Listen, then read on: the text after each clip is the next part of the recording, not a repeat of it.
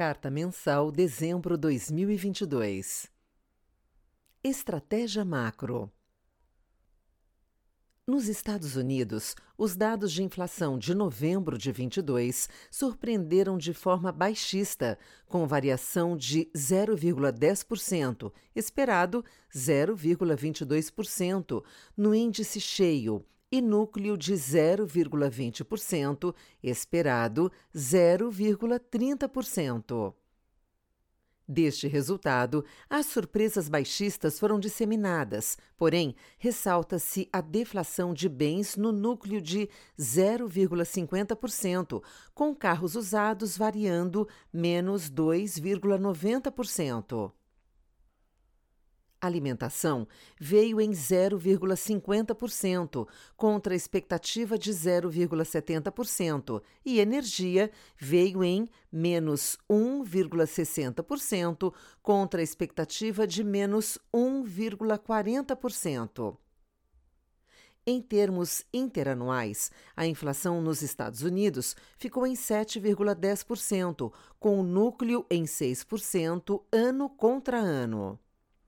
Em sua última reunião, o Banco Central americano subiu os juros em 50 bips, em linha com as expectativas, elevando para 4,50% ao ano, mantendo a taxa em terreno restritivo e com o discurso de que, assim, manterá até a inflação estar controlada e convergir para a meta.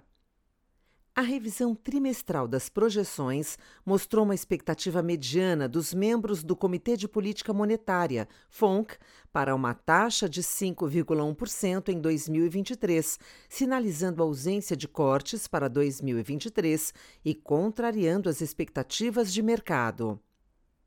Por fim, os dados de vendas no varejo e produção industrial de novembro apresentaram um resultado mais fraco que o esperado, menos 0,60% mês contra mês, ante menos 0,20% esperado para o varejo e menos 0,20% ante 0% esperado para a produção industrial.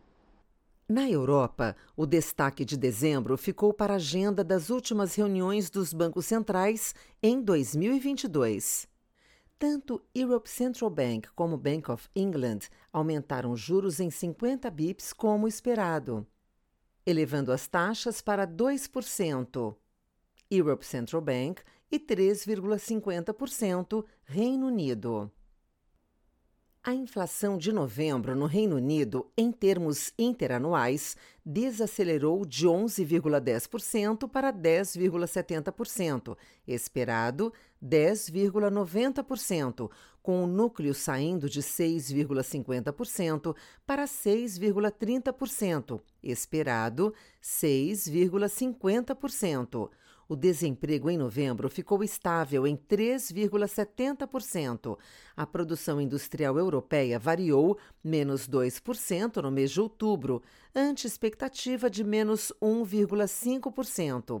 Houve também aumento de 50 bips na taxa de juros da Suíça, elevando para 1%, e 25 bips na taxa da Noruega, 2,75% final. Na China, o destaque foi o afrouxamento da política de Covid-0 por parte do governo. O gradual relaxamento das medidas restritivas tem trazido aumento na mobilidade, que tem se recuperado gradualmente à medida que as pessoas se tornam mais confiantes e imunizadas, seja pela vacina ou por terem sido infectadas, bem como a queda no número de casos registrados, que contribuiu para a extinção das testagens em massa. Dos dados econômicos, surpreendeu a queda das exportações de novembro, menos 8,70% year over year, ante expectativa de menos 3,90%, bem como das importações, menos 10,60% year over year, sinalizando a volta do comércio mundial aos padrões pré-pandemia. Dados de inflação de novembro se mostraram ainda mais contaminados pelo impacto das medidas restritivas, com o CPI desacelerando de 2,10% para 1,60% year over year e o núcleo bem comportado em 0,60% year over year. De forma geral, os dados de atividade de novembro decepcionaram, ainda muito impactados pelas restrições da pandemia. As diretrizes do governo em seguir retirando essas restrições e promover um crescimento sustentável da economia foram delineadas no Central Economic Working Conference de dezembro, sinalizando um maior otimismo com o crescimento de 2023. No Japão, o Banco Central surpreendeu o mercado anunciando a expansão do intervalo para as taxas dos títulos de 10 anos de menos 0,50% e 0,50%. A taxa de juros, por sua vez, permaneceu constante em menos 0,1%, conforme o mercado esperava. Nesse contexto, a discussão sobre novas flexibilizações de política monetária no Japão ganhou força, com os analistas ponderando a possibilidade de o Bank of Japan finalizar sua política de yield curve control e até começar o processo de alta de juros eventualmente.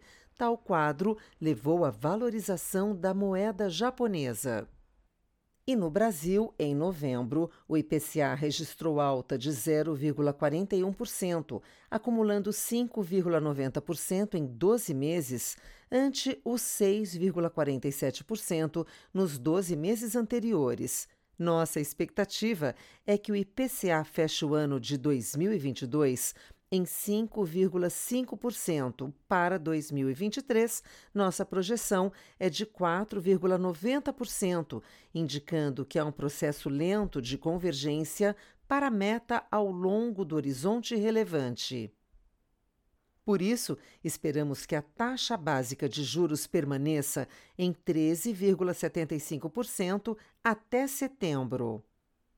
Ademais, nossa expectativa para o PIB de 2022 é de alta de 3% e para 2023 variando menos 0,20%.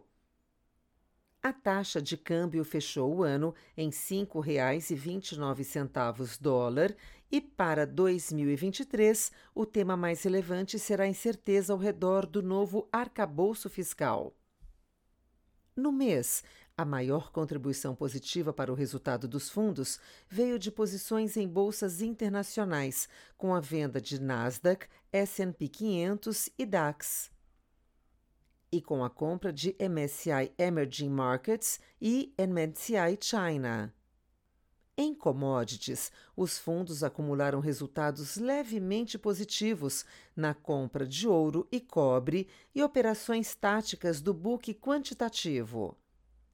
As posições em moedas, as quais são principalmente a compra de iene japonês, dólar australiano e peso mexicano, contra a venda de libra inglesa, peso chileno e dólar da Nova Zelândia, deram resultado neutro no mês. A exceção foi a compra do real, que contribuiu negativamente.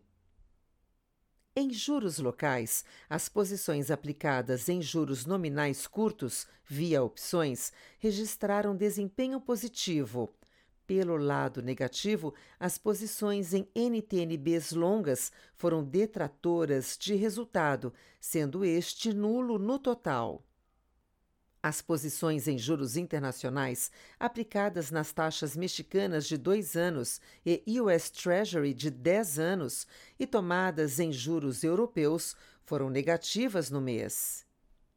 E, por fim, as posições em bolsa local foram negativas em dezembro, estando os fundos atualmente zerados na classe.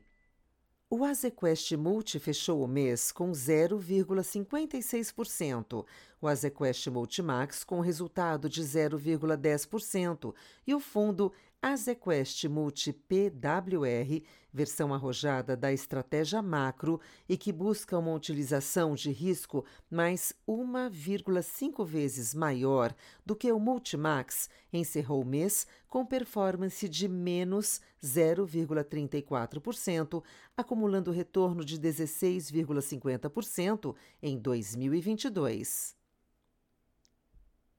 Estratégia de renda variável. Em dezembro, as principais bolsas americanas registraram quedas. O S&P 500 recuou 5,90%, mesmo após a divulgação de dados mais positivos para a inflação ao consumidor nos Estados Unidos e de uma esperada desaceleração da atividade econômica, o que pode levar o Federal Reserve a começar em breve uma desaceleração no ritmo de aumento das taxas de juros o índice de ações de tecnologia Nasdaq caiu 8,73%, enquanto o Dow Jones registrou queda de 4,17%. A bolsa chinesa continuou a trajetória de alta após forte valorização no mês de novembro e subiu mais 3,31% em dezembro. As expectativas de flexibilizações adicionais das restrições de mobilidade referentes à pandemia de Covid têm ditado o ritmo do principal mercado asiático.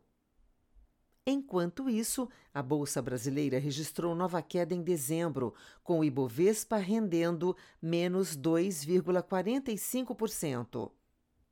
Ao longo do mês, a elevada volatilidade em função das mudanças que estão por vir em relação à condução da política econômica impactou novamente os preços dos ativos no mercado doméstico. Esperamos que o novo governo eleito adote uma política fiscal mais expansionista, o que coloca sob risco a trajetória cadente da taxa Selic a partir de 2023. Nesse cenário, nossa gestão reduziu a posição alocada e elevou o caixa dos fundos. Adicionalmente, procuramos reduzir o beta da carteira ao reduzirmos nossa posição em setores e papéis de duration mais longa e companhias mais alavancadas. Como alguns exemplos, vendemos nossa posição em Localiza e reduzimos nossa participação em Arezo. Inversamente, nossa gestão aumentou a participação comprada em empresas expostas a setores mais defensivos, como energia elétrica e saneamento, Aurem Sabesp. Em dezembro, o Azequest Ações teve retorno de menos 3,81%. O Azequest Small Mid Caps rendeu menos 1,80% e o Azequest Top Long Bized menos 2,20%. Já o Azequest Total Return encerrou o mês com resultado de mais 2,83%, o que corresponde a 252% do CDI. Estratégia de crédito. Dezembro teve mercado primário em ritmo mais normalizado após dois meses de atividade mais branda. Assim, 2022 finalizou mais um ano forte para emissões de renda fixa, com destaque para a crescente participação do mercado de capitais no financiamento às empresas. O mercado secundário seguiu com liquidez adequada e se manteve saudável o ano inteiro. Os spreads de crédito apresentaram estabilidade em dezembro de forma geral.